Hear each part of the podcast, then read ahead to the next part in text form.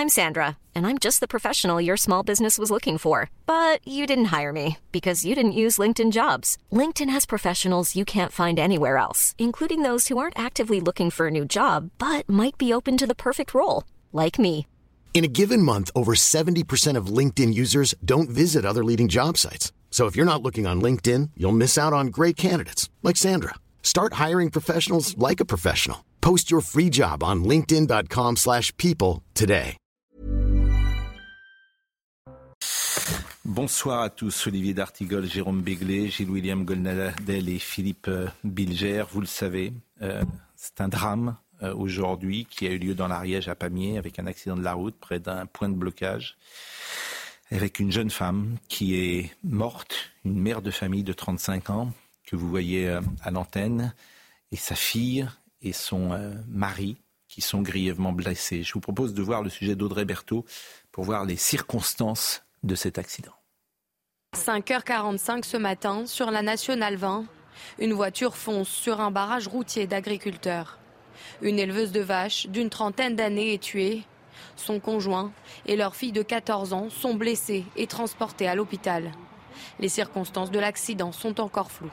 On ne s'explique pas à ce moment les raisons qui ont conduit le véhicule qui a occasionné cet accident à en fait contourner un, un ensemble d'éléments à 3 km, 3, plusieurs kilomètres de là qui empêchaient l'accès à cette, cette, voie rapide.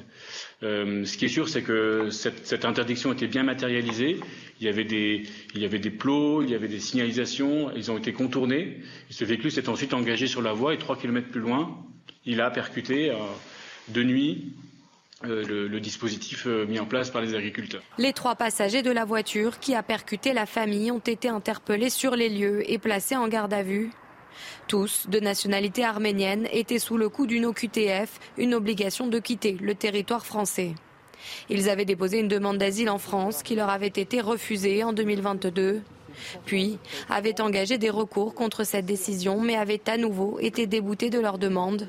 Ils n'étaient toutefois pas connus pour des troubles à l'ordre public et n'avaient pas de casier judiciaire. Emmanuel Macron a tweeté le drame de famille nous bouleverse tous. Je pense avec émotion aux victimes et à leurs proches endeuillés. On va avoir beaucoup de réactions. On soulignera évidemment que ces trois personnes étaient sous OQTF, même si ce n'étaient pas des délinquants, mais qu'ils n'avaient rien à faire sous le, sur le sol français. Des déboutés du droit d'asile. Oui. Absolument. C'est-à-dire qu'aujourd'hui, d'ailleurs, on a appris euh, le, la France en 2023, c'est le record du nombre de droits d'asile. Il y a 104, 143 000 personnes qui ne partiront jamais. Mais qui ne partiront non, jamais. La preuve mais... Ils ne partiront jamais. Mais... C'est-à-dire que vous avez pris sur le sol de France aujourd'hui 142 500 personnes qui ne partiront jamais. Jamais. Jamais. Alors, en tout cas, en très grande majorité jamais. qui ne partiront jamais. jamais. Jamais. Donc vous avez trois personnes qui étaient en EQTF, et, effectivement, et qui euh, sont responsables de la mort d'une jeune non, femme. mais la réalité, s'il faut la dire, et moi je tiens à la dire, c'est que euh, Alexandra serait vivante si l'État n'était pas moribond. Et on nous place dans une alternative diabolique entre la prétendue instrumentalisation et l'occultation. Ben, je peux vous dire que moi, je, je, choisis. Hein. Il est très clair, il est très clair que la responsabilité vient à l'État et à cette immigration littéralement, juridiquement invasive. On va écouter le ministre de l'Agriculture qui s'est exprimé, M. Fesneau, qui était sur place. J'ai souhaité, nous avons souhaité venir ici euh, d'abord pour, euh, pour témoigner de l'émotion euh, de la nation, l'émotion du gouvernement, du président et du Premier ministre face au drame qui est arrivé ce matin et qui a malheureusement fauché la vie d'une jeune femme. Et je pense à, sa fille qui est en grand péril, je pense à son époux, lui aussi. Et donc c'était aussi pour témoigner de ça auprès euh, du monde agricole, euh, et du drame qui nous touche tous, qui les touche eux d'abord, euh, dans leurs revendications, euh, dans ce moment euh, où ils veulent exprimer euh, un certain nombre de choses. Et donc c'est la première chose que je suis venu faire ici à Pamiers. Je, je, ne, je ne, voyais pas, je n'imaginais pas ne pas dire à la profession agricole, au nom de la nation et à la nation, c'est pas que le gouvernement, c'est nous tous. Ça s'est exprimé cet après-midi à l'Assemblée nationale. Je crois qu'il y a beaucoup d'émotions dans le pays. Qui était cette agricultrice, Maxime Lavandier? Son métier, elle l'aimait. La veille de sa mort, elle l'avait encore partagé sur les réseaux sociaux avec cette photo. C'est ici, à Pamiers, sur ce barrage de la Nationale 20, qu'Alexandra Zonac a été mortellement fauchée à l'âge de 35 ans, alors qu'elle manifestait avec d'autres agriculteurs. Depuis 2016, elle tenait une exploitation familiale à Saint-Félix de Tournegas, à 15 km de Pamiers. Dans sa ferme, Alexandra élevait des vaches limousines et cultivait du maïs. Originaire de Marseille, cette passion pour l'agriculture, elle l'avait depuis toujours. Dès sa jeunesse, elle rêvait de vivre à la campagne et de travailler au contact des animaux. C'est ce qu'elle confiait à un journal local en 2021. Au collège, je voulais être inséminatrice de bovins. Je connaissais l'Ariège depuis longtemps et j'ai décidé de m'inscrire au lycée agricole de Pamiers et de poursuivre ma voie dans l'agriculture. Agricultrice, mais aussi mère de deux enfants, son mari et l'une de ses filles, âgées de 14 ans, ont été grièvement blessés dans l'accident. En hommage à Alexandra, une minute de silence a été respectée par les agriculteurs sur les différents sites de mobilisation, mais également à l'Assemblée nationale. Alors avant de vous donner la parole, je, on va, je propose d'écouter quelques réactions aujourd'hui des agriculteurs qui ont partagé euh, cette euh, tristesse. Depuis ce matin, comme mes collègues euh, des syndicats, la douleur, une vraie douleur. Voilà, une, on est meurtri, on est dans la peine on est dans les larmes. C'est un moment particulièrement difficile. Alexandra avait fait le choix, euh, ce qu'il a représenté aussi de, rester là, de passer la nuit là, euh, sur, euh, sur cette mobilisation qu'on avait organisée, qui durait déjà depuis, depuis quelques jours. Donc voilà, j'ai une, une, pensée pour, pour Alexandra et, tous les combats qu'elle a menés. C'est un drame pour notre agriculture. Elle était très entreprenante, très dynamique. elle vivait que pour le monde agricole il faut voir l'évolution de leur exploitation. Euh, elle était croissante au fur et à mesure des jours. Elle, se battait, elle se battait pour notre métier et pour qu'elle était fière de nourrir la France. Et écoutez une autre agricultrice euh, très touchée également, Anaïs. C'est catastrophique hein, et ça aurait, dû jamais, ça, ça aurait jamais dû arriver. Si on avait été écouté dès le départ, depuis des mois et des mois qu'on sollicite notre ministère pour avoir des réponses et obtenir enfin quelque chose, on ne serait pas là aujourd'hui si ça avait été le cas. Pourquoi elle serait allée sur cette autoroute euh, aujourd'hui? Elle n'avait aucune raison si on avait été entendu bien avant. Donc euh, voilà, c'est un accident, c'est dramatique et il n'y a, a, pas, pas, d'autre mot, il n'y a pas d'autre réaction. Quoi.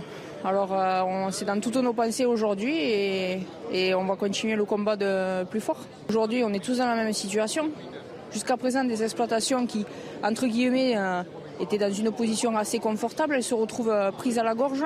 Et ceux qui étaient pris à la gorge, ils sont au fond du seau. Aujourd'hui, on est, on est tous dans la même situation, on n'a rien à perdre. Donc le combat, on va le mener jusqu'au bout, tant qu'on n'aura pas obtenu les réponses.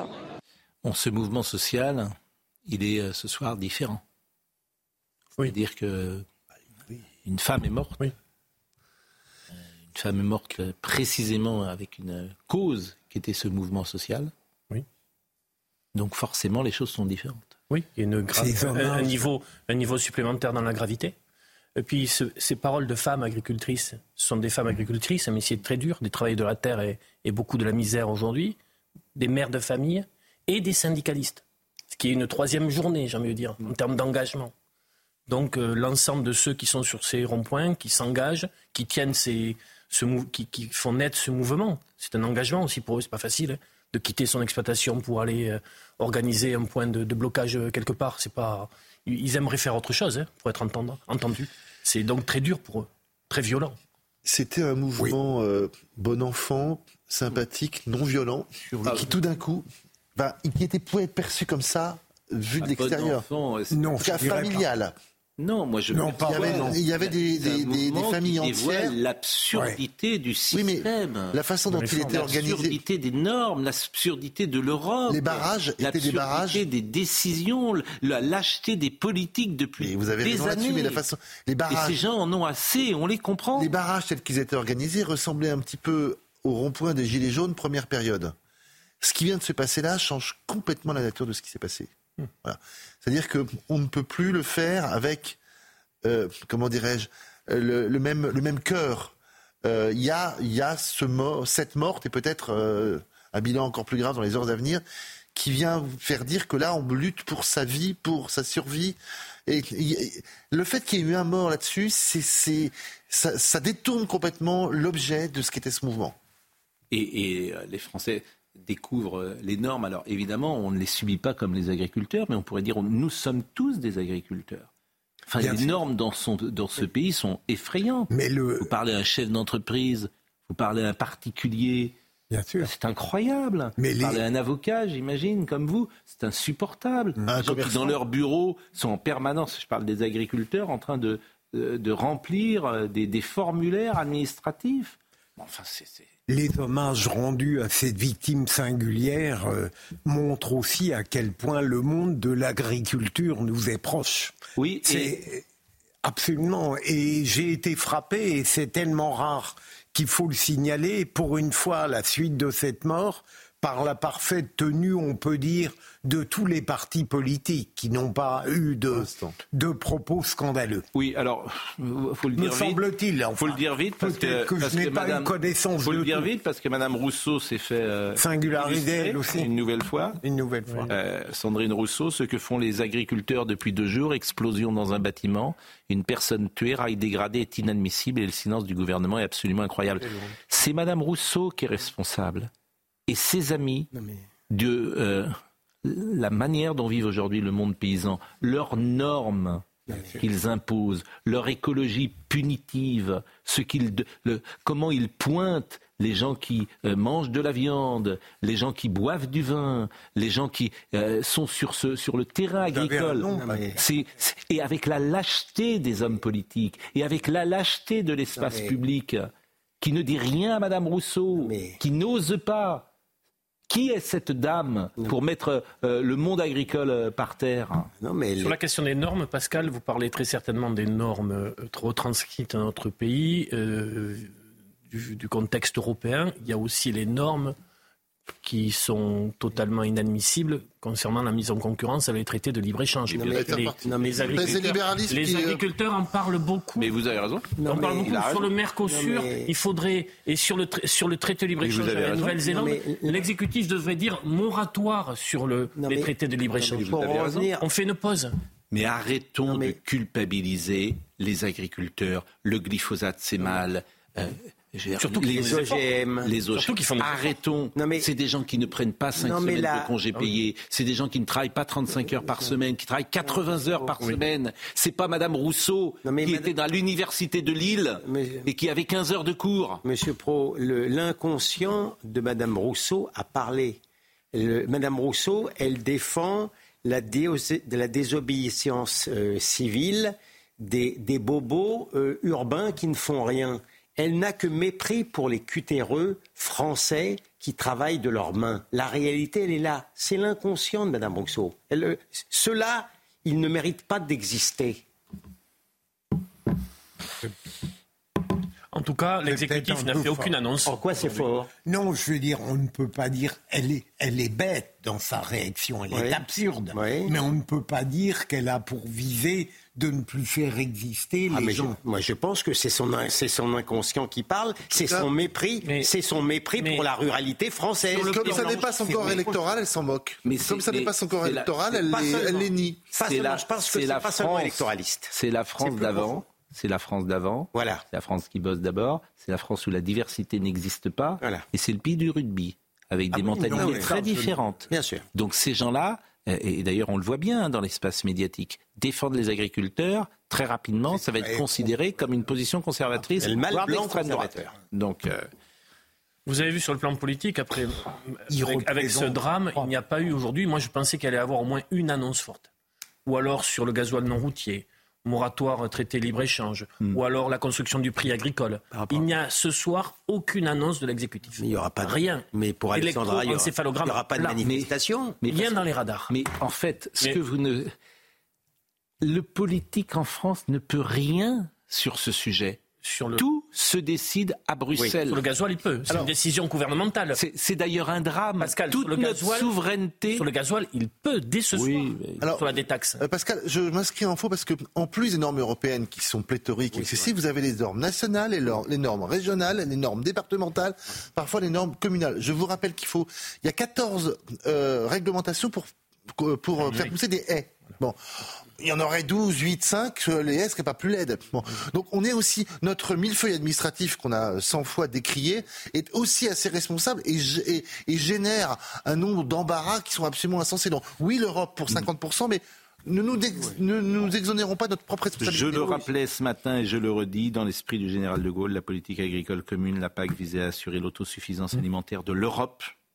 Ce qui à l'époque signifiait un leadership de la France dans le domaine, en contrepartie de la suprématie industrielle euh, de l'Allemagne. Mmh. Et depuis, Bruxelles a pris le pouvoir avec la complicité passive de nos dirigeants. Et comme sur beaucoup de sujets, ce qui se passe euh, est aux antipodes du initial. Et on importe. Voilà, c'est tout la faiblesse et la lâcheté du politique. Vous vous rendez compte qu'on importe du, du bœuf néo-zélandais sur des bateaux qu'on met dans de l'azote, ah c'est dégueulasse. On ne sait pas comment il a été élevé là-bas, ah. alors qu'on pourrait être autosuffisant et qu'on demande à nos agriculteurs de mettre des terres en jachère, de, etc. C'est terrible. Mais c'est en, fait, c'est un mécanisme qui non, mais c'est pas terrible, c'est démentiel. Mais c'est démentiel. Non, c'est démentiel. En fait, tu découvres. Mais on est tous des agriculteurs, c'est ce que je dis. que, en fait, les petits hommes gris de Bruxelles. Nos dirigeants se sont mis dans les mains des petits hommes gris, de Bruxelles. Et verts. Monsieur Canfin est plus connu que les agriculteurs. C'est lui qui impose ces normes. Et les Français, évidemment, ne sont jamais consultés. Vous pensez que les Français, ils sont derrière M. Canfin? Ah non, en, 2005, ils ont demandé stop. Vous pensez qu'ils sont derrière lui? Vous connaissez l'expression, les Khmer verts. Mais bien sûr. Donc, eh bien, on n'en est pas loin. Hein. Oui, mais les traités de libre-échange, attention. Oh, c'est reparti. Mais oui, les... en parler? Mais si je veux en Vous parler. Pensez que les Français, ils sont derrière Mme Rousseau sur ces sujets-là? Non, bien sûr. Ah, très majoritairement, non. La colère des agriculteurs. Je vous propose de voir le sujet de Grégory Petitjean. Loin des grands axes routiers, les agriculteurs déversent également leur colère en ville. Devant les grilles de la préfecture du Lot-et-Garonne à Agen, un tracteur dépose un monticule de déchets, dont du lisier. Preuve que la grogne des exploitants ne faiblit pas et s'étend à toute la France. Illustration aux alentours de Beauvais dans l'Oise, où une centaine de professionnels et environ 50 tracteurs bloquent l'autoroute A16. C'est important qu'on soit tous ensemble, qu'on montre tous ensemble à quel point on est important pour, euh, pour la France et pour les Français parce qu'on amène euh, beaucoup d'emplois. Scènes identiques sur l'ensemble du territoire. Opération péage gratuit sur la 83 en Vendée ou axe bloqué dans la Somme. Après la 64 et la 62 dans le sud-ouest, de nombreux points stratégiques sont investis par les agriculteurs, comme la 7 dans la Drôme. On a choisi ici l'autoroute absolument parce qu'en fait, on s'est dit que si on bloquait localement, on allait embêter nos collègues, nos familles. Que ici, on embête ceux qui font du commerce. Donc, les grosses structures. On en a tellement marre qu'on est obligé de, venir à des extrémités comme ça, à venir bloquer les, autoroutes, à être obligé de dormir sur place pour ne euh, pas être délogé ou, euh, ou, faire entendre nos propositions et, et s'il y a des drames horribles comme ça qui arrivent. Alors que la mort d'une agricultrice plane au-dessus de ce mouvement, la contestation ne cesse de prendre de l'ampleur. moi, je vous recommande de lire un papier formidable dans le Figaro de ce matin, une tribune de François-Xavier Bellamy et Anne Sander, la responsabilité écrasante de la Commission euh, européenne dans le malheur de nos agriculteurs. Vous l'avez peut-être lu. Oui, La crise actuelle est la conséquence directe de la politique menée par la Commission européenne qui, en prenant la décroissance et en multipliant les normes qui pèsent sur les exploitations, asphyxie le monde agricole. Et, c'est les deux députés européens qui euh, le disent. Mais là, où c'est encore plus pervers, c'est le double jeu des députés macronistes ah au Parlement européen. Euh, qui est un véritable scandale, qui disent une chose à Paris, une autre chose à Bruxelles. Ces lois. Euh, mais, c'est, en fait, c'est quand tu rentres dans chaque sujet, c'est un scandale. Je ne peux pas vous dire autrement, c'est un scandale. Qu'il demande à, Canfin de conduire la liste. la République qui vient un soir ici. Qu'il demande à Canfin de conduire la liste. Bien sûr. Ça, sera, ça sera moins clair. Parce que tu pourrais l'interroger. Il n'a pas la moindre chance. Et lui-même, je pense qu'il n'est pas d'accord. Non, mais, euh, mais moi, évidemment, je pense qu'il n'est même pas au courant de ce convoqué cette nuit. Non, mais je pense Mais je pense que vous avez raison. Je pense qu'il n'a pas. Il est même pas d'accord lui-même avec ce que votent ses députés. Non, mais je pense en plus, pardon de le dire, et je vais me faire insulter par beaucoup de gens, ça ne sert je le dis, ça ne sert de rien. Moi, je ne prends pas les, avis du GIEC comme, comme euh, vérité d'évangile. Je veux bien croire au réchauffement climatique, mais je reste encore à, prouver qu'il y a une véritable quantification qu'on connaît entre le rôle de l'homme et ce réchauffement climatique. Et enfin, et surtout, la France, je le redis, a un bilan carbone vertueux. On est en train de, de, se suicider alors que les Indiens et les, et, les Chinois savent très bien continuer, eux, à, à, prospérer. C'est totalement suicidaire. C'est un suicide, il a évidemment raison.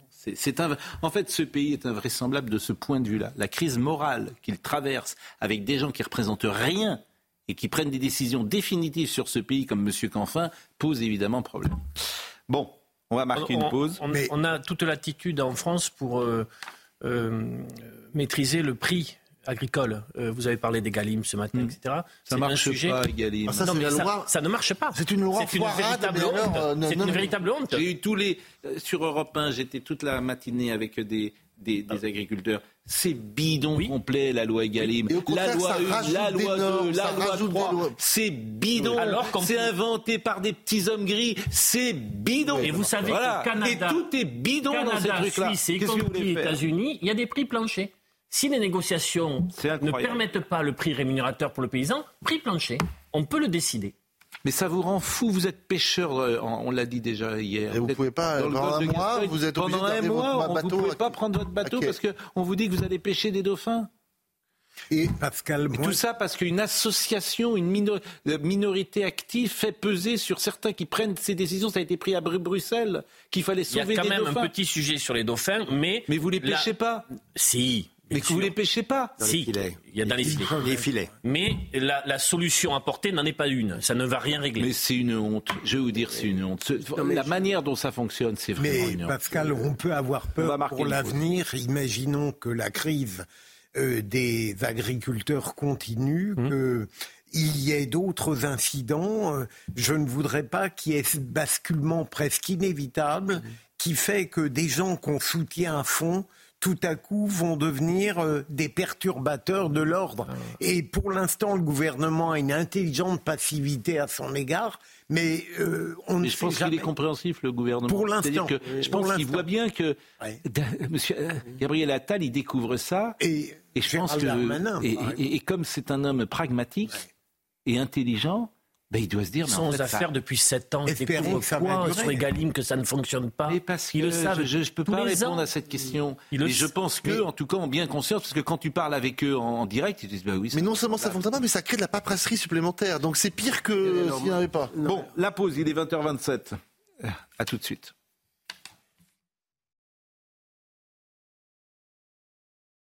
Je rappelle que dans l'Ariège a pas mis un accident de la route près d'un point de blocage des agriculteurs a causé la mort d'une mère de famille de 35 ans et son mari et son, sa fille de 14 ans sont toujours euh, dans un état grave. Je vous propose qu'on écoute Laurent Guironnet sur euh, la colère des agriculteurs. Déjà, enlevons les normes franco-françaises qui vont en dessus de celles de l'Union européenne. Déjà d'une. On a un millefeuille qui est inaudible, incompréhensible. On passe des heures dans nos bureaux parce que si on n'y est pas, on ne touche pas de subventions. Les subventions, c'est 70% de notre revenu en céréales. C'est inadmissible. C'est pas normal. En 92, ce qui a été fait, on en paye les pots cassés aujourd'hui avec une inflation phénoménale. Vous avez parlé du matériel agricole, mais changer un tracteur aujourd'hui, ce n'est pas possible. Ils ont pris entre 25 et 40% d'augmentation. Euh, le gouvernement, qu'est-ce qu'il doit faire? Eh ben, il doit nous protéger à Bruxelles. Il doit dire, nous, on a une agriculture française respectueuse de l'environnement. On arrête de faire entrer tout ce qui rentre hors de l'Europe avec des normes que nous, nous, agriculteurs français, n'avons même pas pour travailler. C'est quand même pas normal qu'il y ait des produits qui ont été interdits d'utiliser en France et qui s'utilisent encore dans certains pays d'Europe. Il y a, plein de bon sens. Il y a tout. Impeccable. Il y a, tout il y a plein de choses intéressantes. Mais c'est écœurant que l'administration française laisse ces gens-là. L'administration française, tant que ces gens elle travaille contre ses citoyens. Elle travaille contre les gens dont elle devrait s'occuper et servir. Mais surtout, tant que les gens ne sont pas dans la rue, ils s'en foutent. Ils s'en foutent. C'est-à-dire que tu peux écrire tous les jours et ça, ils en ont rien à faire. Alors, je suis désolé de vous le dire. Il faut aller au clash, il faut être dans la rue. C'est un discours qui quand même exonère les, politiques. L'administration bah oui. met, en, met en œuvre des, décisions. Oui. Ça n'est que le bras armé du politique. Avec du zèle. Honnêtement, honnêtement parler à, Bercy, les types ils prennent le pouvoir. Elle est sui generis. Ils font ce qu'ils veulent et puis après le ministre, il en, euh, voilà.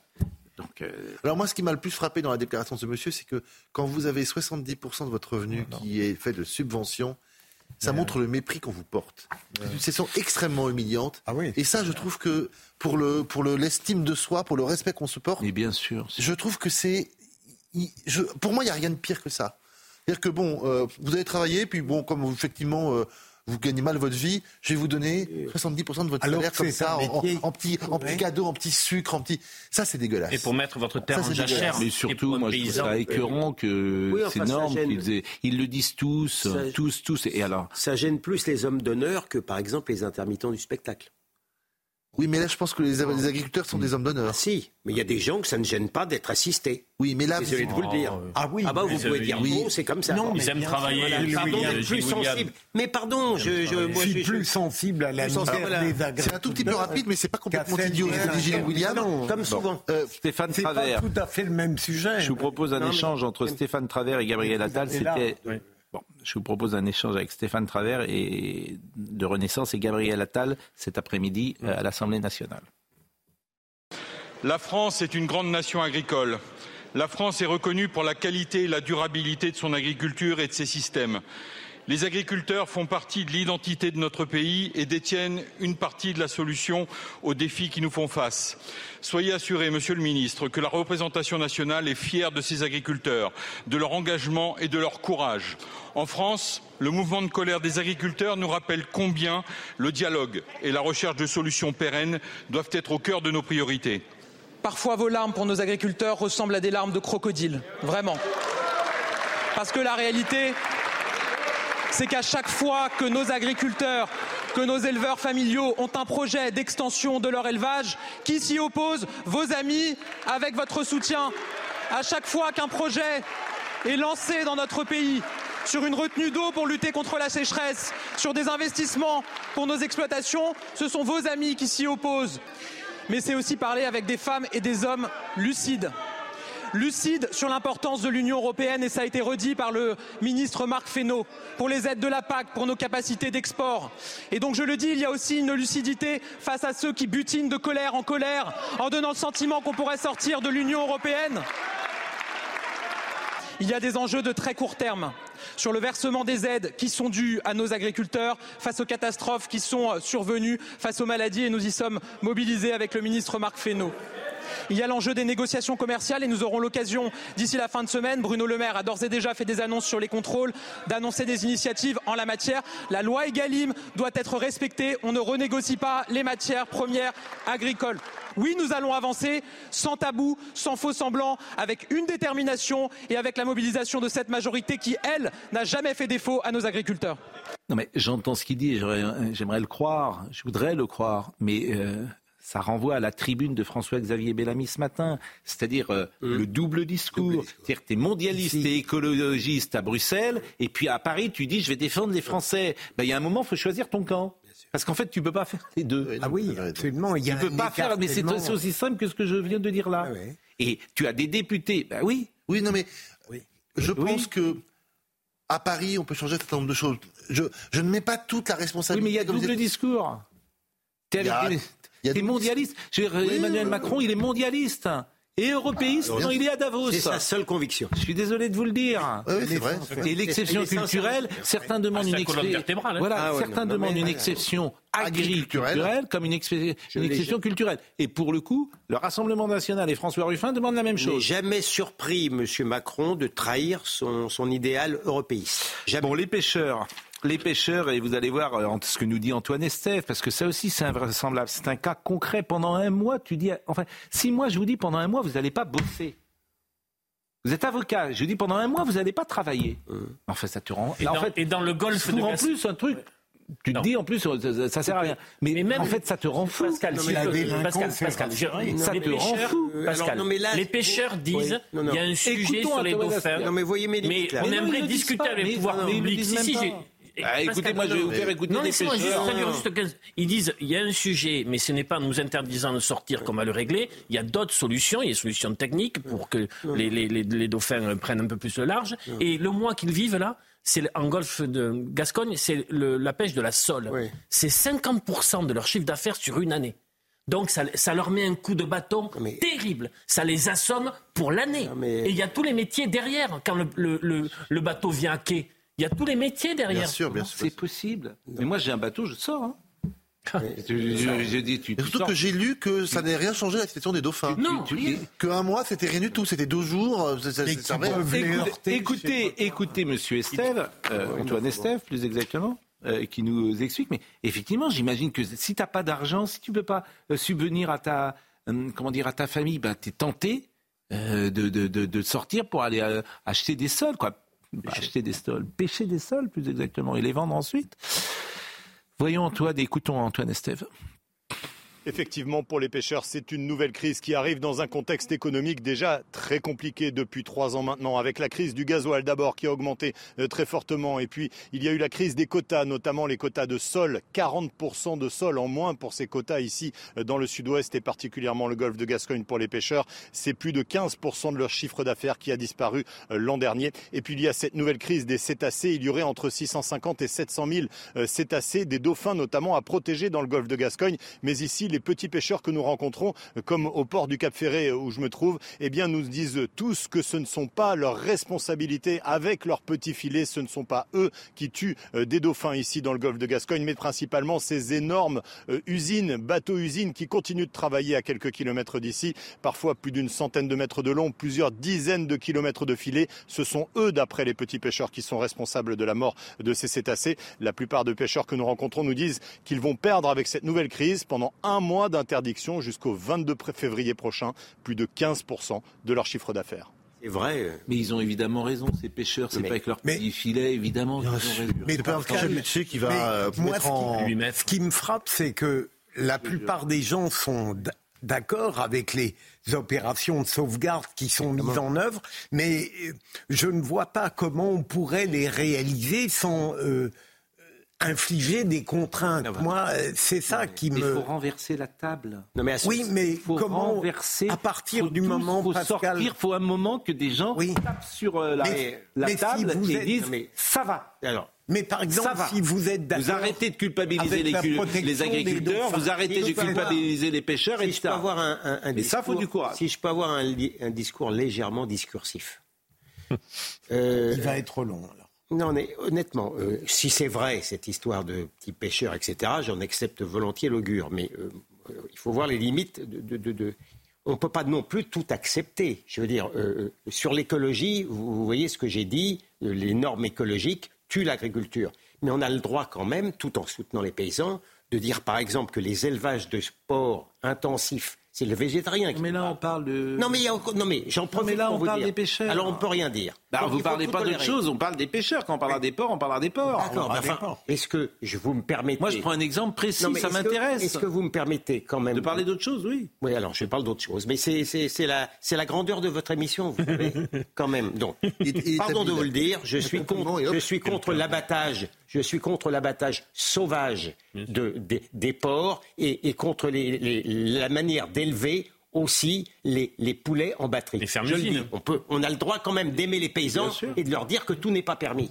Mmh. Oui. D'accord? C'est tout ce que je veux dire. Mais des, gens à Paris euh, ou à Bruxelles qui n'ont jamais fait euh, pousser un seul coquelicot sur leur balcon et qui viennent donner des leçons à des gens qui aiment la nature et qui la connaissent mieux que quiconque, évidemment, ça ne me paraît pas convenable pour des raisons purement idéologiques. Euh, un pêcheur en colère, écoutez-le. En France, on n'adopte pas. C'est on laisse faire ou on interdit tout. C'est ça qui est incompréhensible. Et après, ben, il n'y a pas de tranche entre petits, gros, moyens.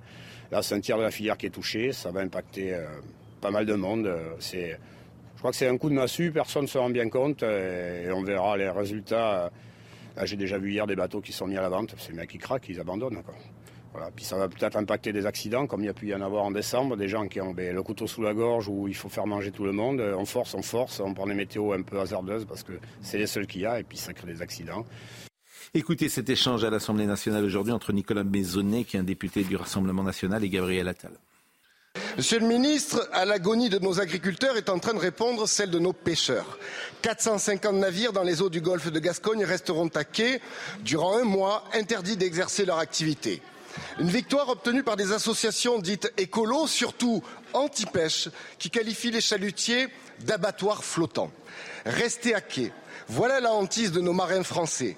Persécutés par la multiplication des normes et des politiques iniques de l'Union européenne que vous soutenez, au nom de l'écologie punitive et de la décroissance, c'est toute une filière qui est en train d'être assassinée. La colère monte, monsieur monsieur le ministre, et elle est légitime allez-vous donc laisser notre filière de pêche française disparaître? Monsieur le député, vous pouvez euh, utiliser tous les mots que vous voulez, charger l'Union européenne de tous les mots que vous voulez. La réalité, c'est que l'événement qui a le plus mis en danger nos pêcheurs ces dernières années, c'est le Brexit, et que les premiers soutiens du Brexit, c'était vous. On est au rendez-vous comme on l'a toujours été dans toutes les tempêtes pour les accompagner avec un soutien que je rappelais il y a un instant en matière d'indemnisation. Mais je suis parfaitement conscient que ce qu'ils attendent, encore une fois, ce n'est pas des aides, c'est de pouvoir travailler. Et évidemment, le cœur de notre mobilisation, c'est de leur permettre de reprendre la mer aussi vite que possible. Bon, dans l'actualité aujourd'hui, dans l'actualité aujourd'hui. C'est la terrible inégalité du talent. C'est-à-dire Par rapport à Elisabeth Borne. Enfin, on peut ne pas aimer, il sait répondre. enfin, là, j'ai pas très bien. sur le fond, il n'y a pas grand-chose. Hein. Oui, mais non, mais il, le, il, le, dit bien, mais il dit rien. Oui, mais c'est déjà beaucoup de le dire. L'allusion oui, au Brexit et, pas dénuée de Dans l'actualité aujourd'hui, les demandes d'asile en France atteignent un record en 2023. La demande d'asile a continué d'augmenter en France l'an dernier pour atteindre le niveau historique de 142 000 demandeurs, le plus haut jamais enregistré. 142 500 demandes de protection internationale ont été introduites à l'OFPRA. C'est une hausse de 8,6% de demandes d'asile en, 2023.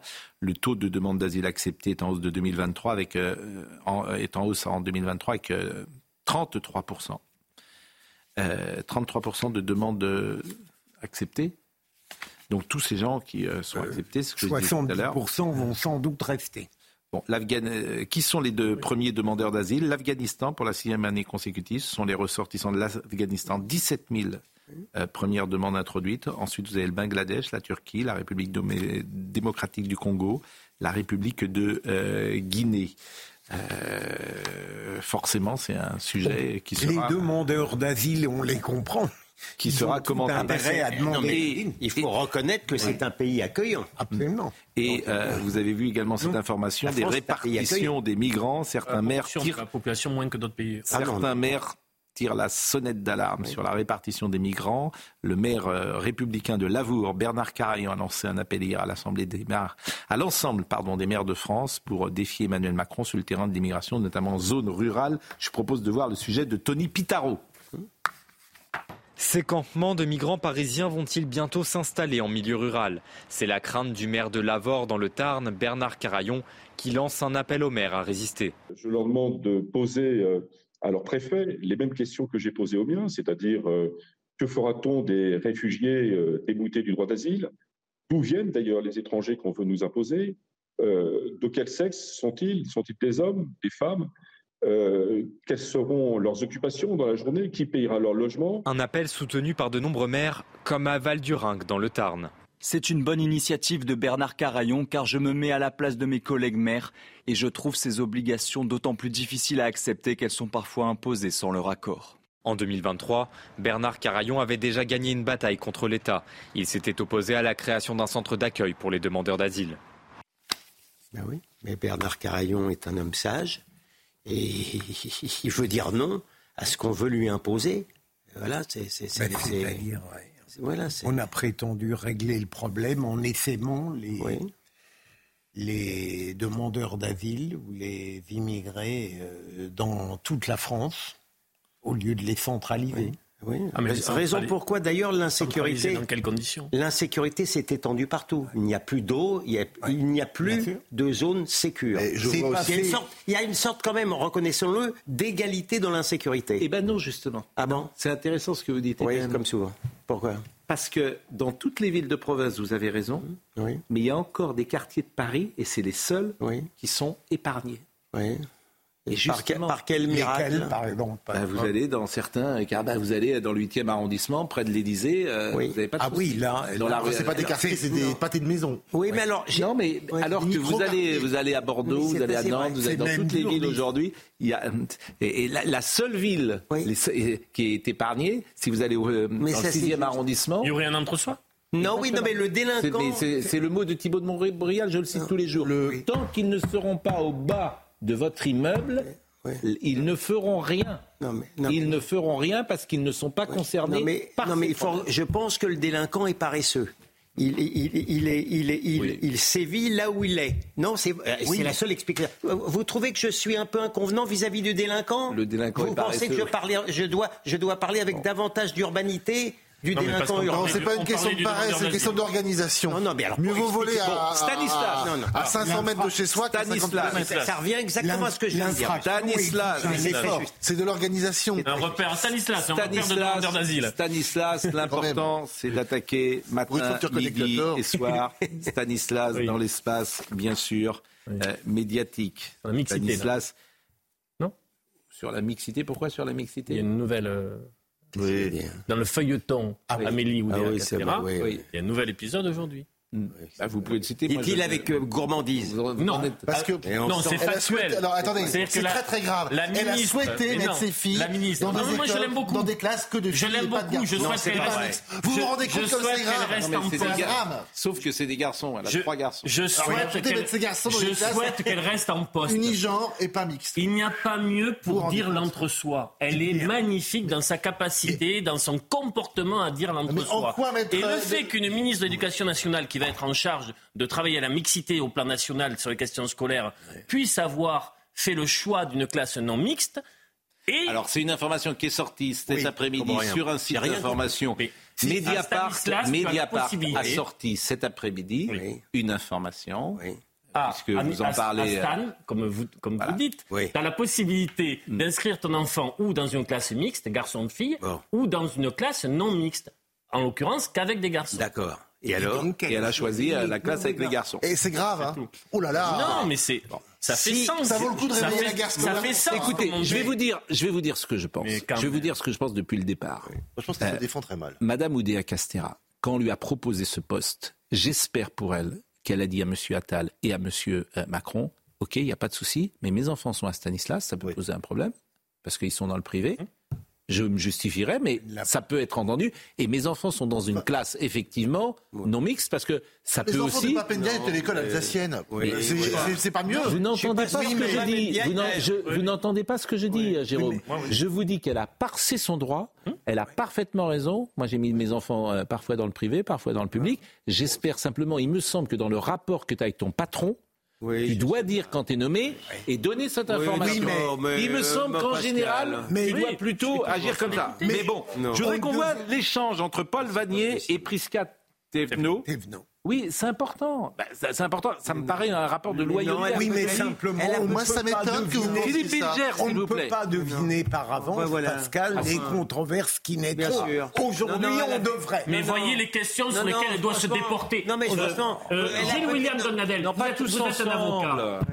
Si je te fais la liste des questions sur lesquelles aujourd'hui elle doit se déporter, comme on dit, comme ministre de l'Éducation ou des Sports, tu as une liste très longue. Donc il vaut mieux face à ton employeur, comme on dit Emmanuel Macron, de dire Monsieur le Président, voilà ma situation. Je pense, je, pense qu'elle pouvait avoir la fraîcheur d'esprit de penser que Mediapart ne s'occuperait pas de son cas dès qu'elle est arrivée. Parce que sans Mediapart, il ne serait rien arrivé du tout. Mais on, est, elle qui lance... on est toujours beaucoup plus intelligent après. Hein. Mais elle a la responsabilité de ce qui se passe. Je vous répète. c'est un procès en sorcellerie qu'on lui fait. Non. Je reconnais qu'elle n'est pas bonne. mais c'est un procès en sorcellerie. Le problème est celui-là. Ah bah oui, ça fait beaucoup. Elle s'arrange avec la vérité. Cher Gilles William. Faites semblant de pas comprendre. S'il vous plaît, cher Gilles William tu es nommé ministre de l'Éducation nationale. Il y a déjà eu une polémique avec Papendiaï précisément pour ce thème-là. Précisément pour ce thème-là. Oh, polémique très très gentille. Mais, lui, hein. mon imagination est impuissante à décrire ce qu'aurait été la réaction de Mediapart si jamais on avait fait le même sort à, à Papendiaï qu'on fait. Mais on parle pas de la même chose, bon sang de bois. On ne parle pas de la même chose. T'es ministre, il y a eu cette polémique. Elle, aurait elle, est, elle, elle a fait l'ENA. Elle est pas elle n'est pas sotte. Elle sait bien que ça va sortir. Donc j'espère simplement qu'elle a dit à Emmanuel Macron, il n'y a pas de souci, moi je me justifierai parce que de toute façon c'est des établissements sous contrat, mais sachez-le, Sachez-le, parce que précisément, ça peut être une polémique. Et à ce moment-là, le patron, il choisit en conséquence de cause. En, conséquence de cause, oui. C'est-à-dire que ça me paraît le rapport normal qu'un subordonné doit avoir avec celui qui l'embauche. Maintenant, ce n'est que mon avis. Alors, écoutons l'échange à l'Assemblée nationale, et après, je vous donne la parole, Paul Vanier, Prisca Thévenot.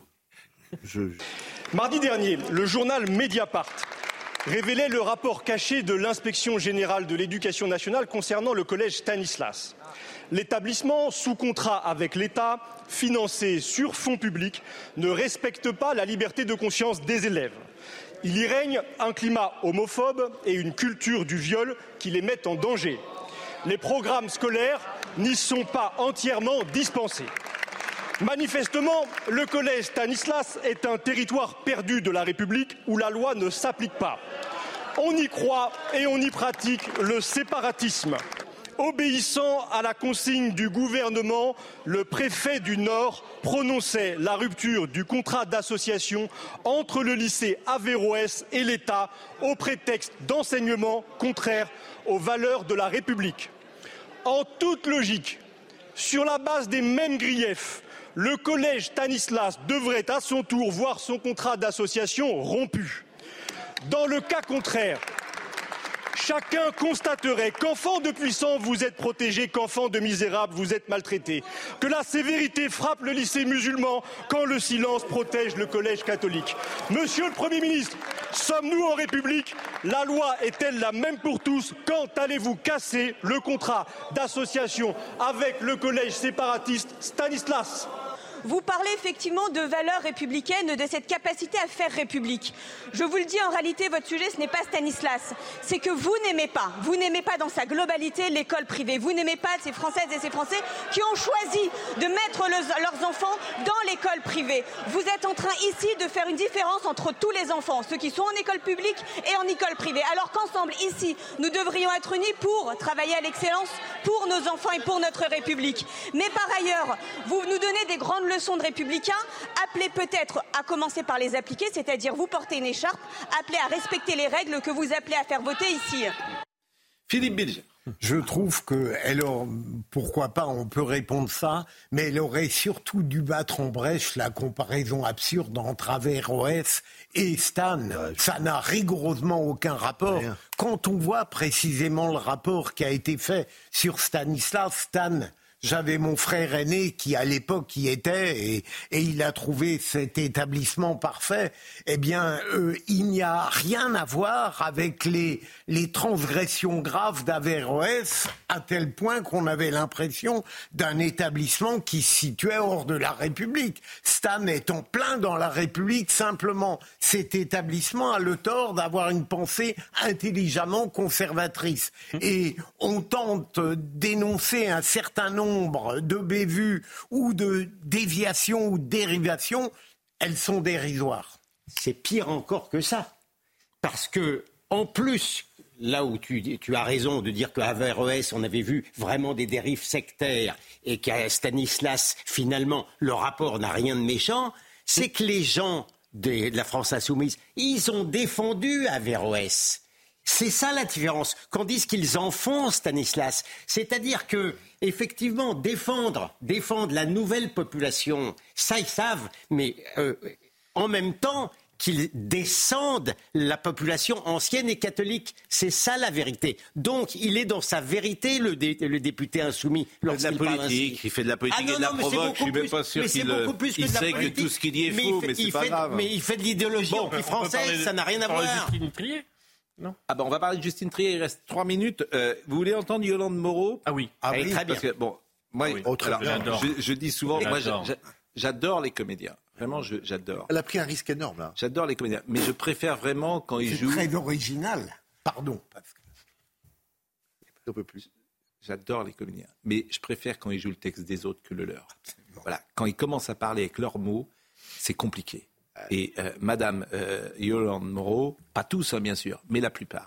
Donc euh, écoutez Madame Yolande Moreau, à Jordan Deluxe, voilà ce qu'elle a dit. voilà, Marine Le Pen, c'est mal. Voilà, je résume. Une originalité. Elle me fait froid dans le dos, carrément. Elle me fait froid dans le dos et on lui fait un tapis rouge pour arriver au pouvoir, pour le moment. Vous trouvez ça inquiétant, Yolande Moreau? Ah bah bien sûr, c'est inquiétant. C'est affligeant. C'est affligeant de voir comment les choses se passent et le tapis rouge qu'on lui. Ah, et, pour le moment, justement, elle intervient sur rien. C'est très, très malin, c'est maligne, mais tous ces gens d'extrême droite, euh, euh, comme un peu partout en, Europe, euh, sont en train d'arriver. Euh, ça vous angoisse pour la suite, ça, Yolande Moreau? Ah ben oui, bien sûr, ça m'angoisse. Ça m'angoisse euh, le monde dans lequel qu'on laisse à, nos petits-enfants, à tout niveau. En tout cas, vous ne voterez pas pour Marine Le Pen bah, déjà, moi, je suis française, je ne peux pas voter, mais n'empêche que je subis les conséquences et que je trouve que ce qui se passe euh, dans le pays est affligeant et on a hâte qu'il y ait une figure euh, je sais pas, euh, quelqu'un qui, qui, je sais pas, qui pourrait nous proposer d'autres choses. Mais c'est un sketch, vous y êtes pas allé au deuxième degré. C'est un sketch. Mais il n'y a pas un argument. Il n'y a pas un argument. C'est pas un argument frappant. Mais c'est affligeant, mais il n'y a pas un argument. Elle exprime un ressenti. Une, oh. une... Ah, mais elle le peut. Non, non, bien sûr. Mais moi, j'aime bien les gens qui argumentent. Il n'y a aucune indignité dans ce qu'elle dit. Non, elle, elle le ressent. seulement, seulement du ridicule. C'est tout de même affligeant. Mais à une certaine époque, on invitait les, on invitait les gens quand ils disaient des choses intelligentes. Aujourd'hui, on invite et on sait qu'elle va déblatérer. Il ne faudrait pas qu'on tombe dans un climat national ou quelqu'un qui, qui, ne souhaite pas l'élection. Il ne faudrait pas qu'on tombe dans un climat oh. national où une personne qui ne souhaite pas l'élection de Marine Le Pen ne puisse plus s'exprimer. Vous avez, en effet, argumenter, c'est mieux. Mais, vous avez été convaincu par ce qu'elle a dit. Sur le fond, ce discours-là, c'est après le troisième ou quatrième qu'elle va. C'est pas. Non, ce n'est pas bien. Mais si. Ce n'est pas bien. Mais si. Ah, c'est très bon. C'est très bon. Ce qui ne nous arrive jamais ici. Ce qui ne nous arrive jamais ici. Je retire. Je retire le modérateur que je suis. Le troisième. Seulement le troisième. Je te conseille un film quand la mer monte. Est-ce que tu l'as vu Ah, mais on parle pas de la mer. Écoute, arrêtez de parler. On n'entend que de vous. Ah, c'est bien dit. Je voudrais deux choses. Deux choses. Le modérateur que je suis euh, enlève ce que vous avez dit. Je le retire. C'était pour un mot d'esprit. Moi, j'ai eu tort. En fait, moi le calva. Les gens peuvent dire ce qu'ils veulent. Ils peuvent venir sur notre plateau, Sandrine Rousseau, tout ça, il n'y a aucun souci. Je veux simplement qu'ils argumentent. Ce que je reproche à Mme Yolande Moreau. Ça, c'est l'argument de Calva? Non. C'est un mot d'esprit. Je sais, que, eh je sais que chez vous, c'est assez rare, mais chez lui, c'est fréquent. Bon. Il préfère la vodka. Est-ce que je peux terminer ma phrase? Donc, et Yolande Moreau, la seule chose que je lui reproche, c'est de, pas, euh, de dire simplement c'est affligeant. Eh Donc, euh, j'aimerais qu'elle argumente. Ça m'intéresserait de savoir pourquoi ça marche pas, euh, selon elle. Bon, il nous reste deux secondes. Je voudrais dire d'abord la peine que tout le monde du football a ce soir. Hum. Il y avait un joueur qui s'appelait Jean Petit.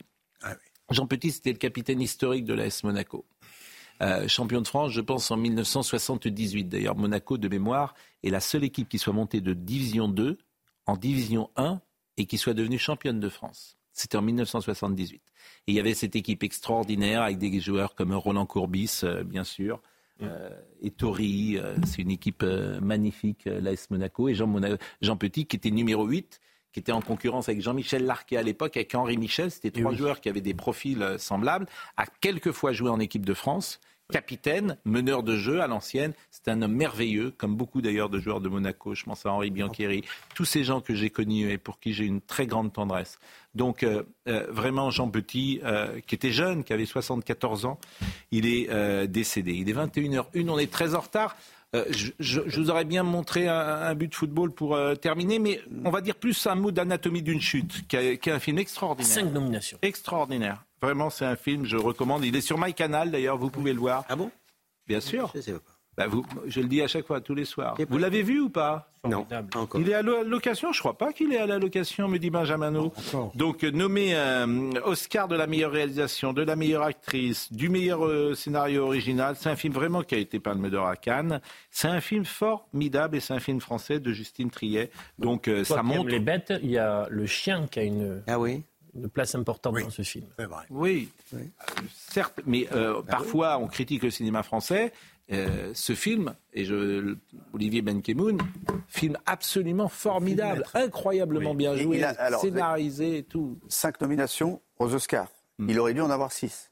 Et Sixième, c'était pour euh, le meilleur film français, enfin le meilleur film étranger, mais il n'est pas dans cette catégorie parce qu'il n'a pas été choisi par la France pour représenter la France aux Oscars. D'ailleurs, le film qui a été choisi n'a pas été euh, sélectionné en finale. Été, euh, bah, parce que c'est une commission un peu occulte qui n'était pas très contente en réalité de ce qui s'était passé à Cannes. Vous vous souvenez à Cannes oui. dit Justine Trier. Elles ont été prises au gouvernement, etc. Du cinéma. Bon, national du cinéma qui ne l'a pas sélectionné. On lui en bon, a voilà. de Donc, son intervention. Non, je ne crois pas que ça soit ça. Ah, moi, je crois que... Ils avaient pris Dodin Bouffon. Bon, on est très très en retard. Oui. Euh, Maître Goldaner m'a mis par terre par, avec l'histoire du Calva. Oui. Euh, bravo à lui, c'est Franck Leboeuf, champion du monde, qui nous écoute. Je, je le salue, salue Franck Leboeuf, comme je salue Jordan. Comme bah, entre champions du monde. Moi, j'étais au Stade de France ce soir-là, monsieur. Hein, en 1998. Euh, je salue Jordan Deluxe également. Euh, en fait, je salue plein de gens, mais on est, on va, ça va nous mettre très très en retard. Euh, c'est à vous. Merci. Ah, mais vous étiez quand même première chaîne info hier. Que plus on est tard, plus d'une certaine manière on sert de locomotive. En fait, le plus, plus, votre, vous êtes, euh... plus vous êtes bon, plus, je, vous m'entraînez. bon, euh, merci vraiment à tous et, et, et passez une belle soirée. Je voudrais remercier Laurent Capra qui était à la réalisation, Dominique Raymond qui était à la vision, Rodrigue du cœur qui était au son, Benjamin No, Lucas Busutil et Pauline Treff-Zer qui est désormais avec nous. Bonne soirée, à demain.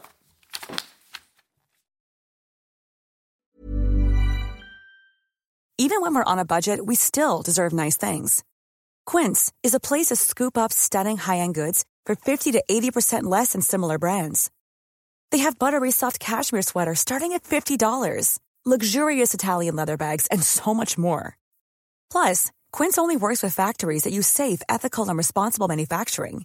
Get the high-end goods you'll love without the high price tag with Quince. Go to quince.com/style for free shipping and 365-day returns.